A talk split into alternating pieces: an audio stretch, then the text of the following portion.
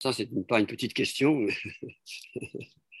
Alors, euh, oui, parce qu'en fait, auparavant, la question précédente comportait la, question de l'authenticité et comment effectivement s'y retrouver par rapport à certains textes qui sont attribués à Ibn Arabi, et Dieu sait euh, si on a attribué effectivement certains textes à Ibn Arabi qui ne sont pas de lui.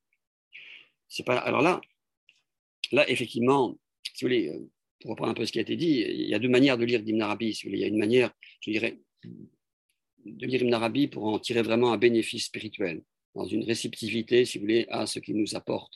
Hein. Et là, beaucoup de gens qui ne sont pas forcément des arabisants ou des, euh, spécialistes du soufisme ou, des sciences islamiques hein, peuvent dire, recevoir beaucoup hein, en, se mettant dans cette situation de réceptivité à la parole du maître.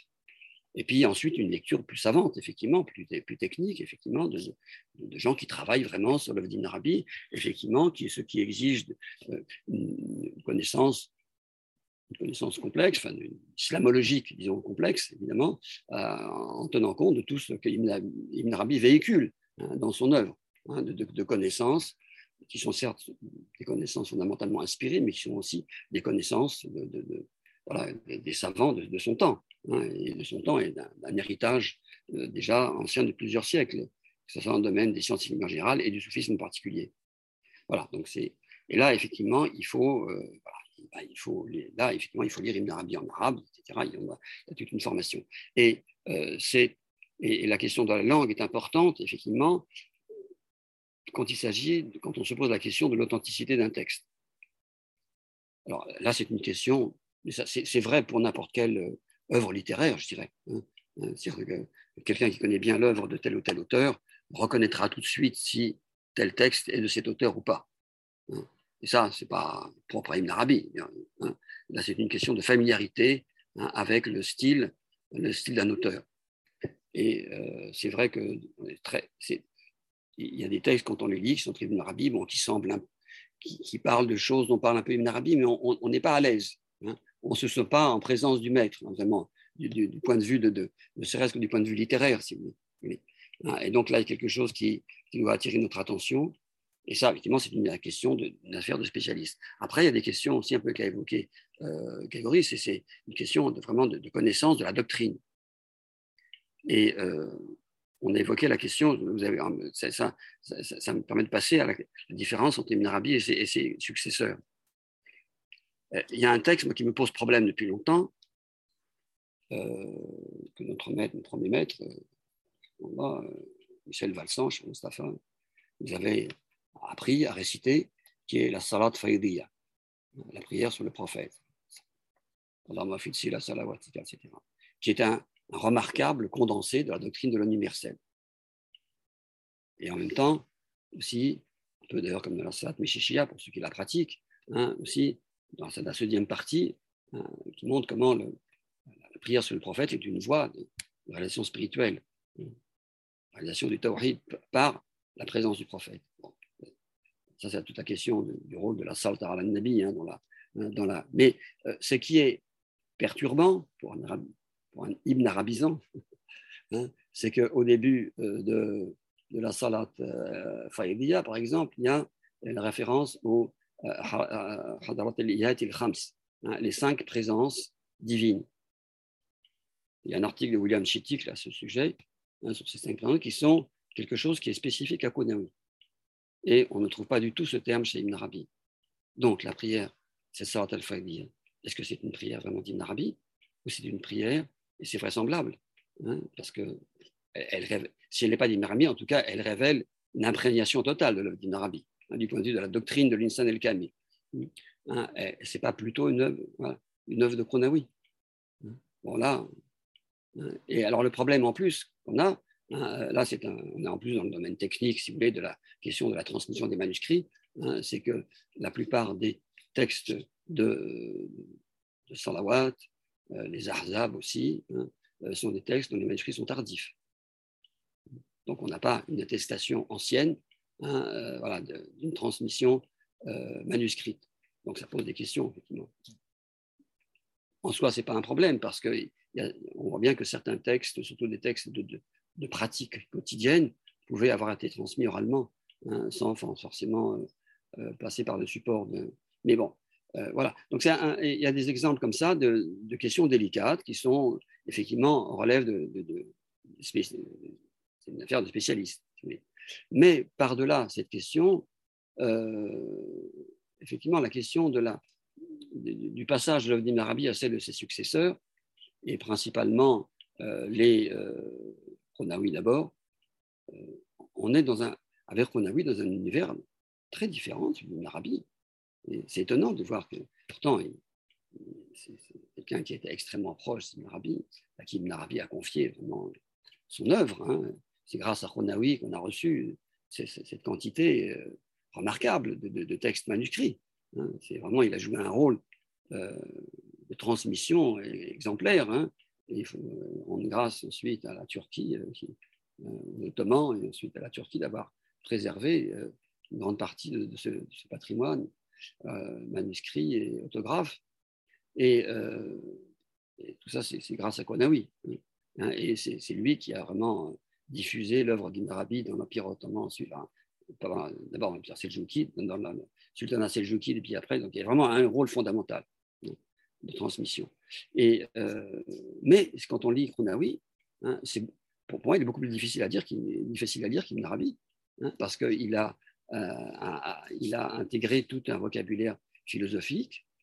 il était en relation avec euh, toutes sortes de savants de son temps, comme des gens qui n'étaient pas forcément des, soufis, mais des gens euh, de haute, euh, disons, tenue philosophico, euh, comme Nasser al aussi, etc. il vit dans un autre univers. Hein, hein, il vit dans un autre univers hein, et, il s'exprime de manière beaucoup plus abstraite qu'Ibn Arabi. Pas toujours. Il, a aussi, il a aussi chez Khonavi des textes qui sont pleins de sa propre expérience spirituelle et de la présence du maître aussi, bien sûr.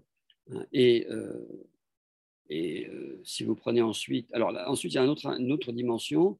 Chez les continuateurs un peu plus tardifs comme Daoud Kaysari par exemple, qui a écrit, qui, a, eu euh, un rôle fondamental aussi dans la transmission de, de l'œuvre des Foussous, hein, aussi bien dans le domaine ottoman que dans le domaine iranien, qui, par son commentaire des Foussous el-Rakam,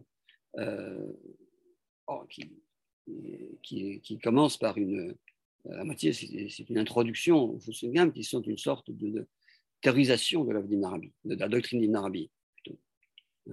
Et voilà, on est en présence quelque chose qui ressemble presque à un système, euh, presque un système, pas philosophique, hein, métaphysique plutôt quand même, hein, mais quand même, euh, on, voit bien que euh, avec l'avancée du temps, hein, il y a une tendance effectivement à, à dans, ce, monde euh, de culture iranienne, surtout, hein. enfin, mais le vaste domaine, quand je dis Iran, ce n'est pas, seulement l'Iran, hein, c'est tout, ce qui est couvert par la culture iranienne, c'est aussi bien euh, le monde seljoukide, puis ottoman, et ensuite euh, tout ce qui va vers l'Est, hein, jusqu'à l'Inde. il y a une certaine tendance à, mais pas chez tous. Pas chez tous il y a, je pense, des, auteurs qui ont été plus. Euh, euh, je pense à quelqu'un comme Abdelran Nabouloussi, qui n'a pas beaucoup écrit finalement, qui a commenter peu de choses, mais on, sent qu'il a été à Damas vraiment l'interprète d'Ibn Arabi au XVIIIe siècle, et puis euh, au siècle suivant, hein, quand on voit l'œuvre de l'émir Abdelkader, là, c'est autre chose. C'est autre chose. Hein, on a là l'exemple de quelqu'un qui, euh, qui est totalement investi par la présence du maître, qui a aussi sa manière de présenter les choses, hein, qui, dire, qui accentue souvent hein, la, dimension métaphysique du moment où la Warté est devenu voilà, un terme qui s'emploie euh, pour désigner la doctrine d'une Arabie, mais euh, alors qu'il n'a pas employé lui-même. Et, donc, je pense qu'il y a eu, il y a des, tous ces auteurs euh, influencés par l'œuvre d'Ibn ne sont pas tous de la même, euh, veine. Et il y a toute une histoire encore à écrire, je pense, de cette euh, diffusion. Il y a des études qui ont été faites. Mais si on prend le Kashani, par exemple, bon, c'est encore autre chose. Il y a une, il y a une appréciation de mais en même temps d'autres influences qui jouent, il y a une sorte de synthèse voilà, qui correspond au temps où il écrit. Donc, il faut, là, il faut, on, là, on rentre dans une, dimension un peu plus, disons, académique, je dirais, hein, où il y a tout un travail hein, de mise en contexte des œuvres qui doit être joué pour nous faire comprendre comment l'œuvre d'Ibn Arabi a agi sur certaines personnes d'une certaine manière et d'une manière différente sur d'autres. C'est un vaste sujet. Je veux juste ajouter un, tout petit point sur, euh, sur cet aspect qui m'intéresse beaucoup dans, dans, mes travaux. D'ailleurs, un, peu de, un peu de teasing. Euh, on, a, on a terminé maintenant hein, avec le professeur Bombariage la traduction de la Muqaddima de, de Kayseri en français. Ça fait des années qu'on travaille dessus qu'on la relit, qu'on la réécrit. Donc là, on finalise euh, le texte français et Inch'Allah, on espère qu'il sera publié euh, dans pas trop longtemps.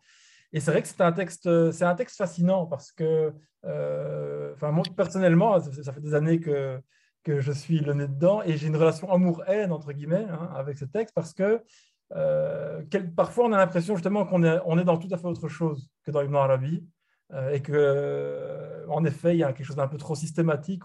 Et puis, il y a, des, il y a vraiment des, fulgurances, en fait, hein, au milieu de ce système, des choses où on se dit, oula, mais là, c'est vraiment euh, quelque chose de, de très puissant qui, est, qui, est, tout à fait la perspective d'Ibn Arabi.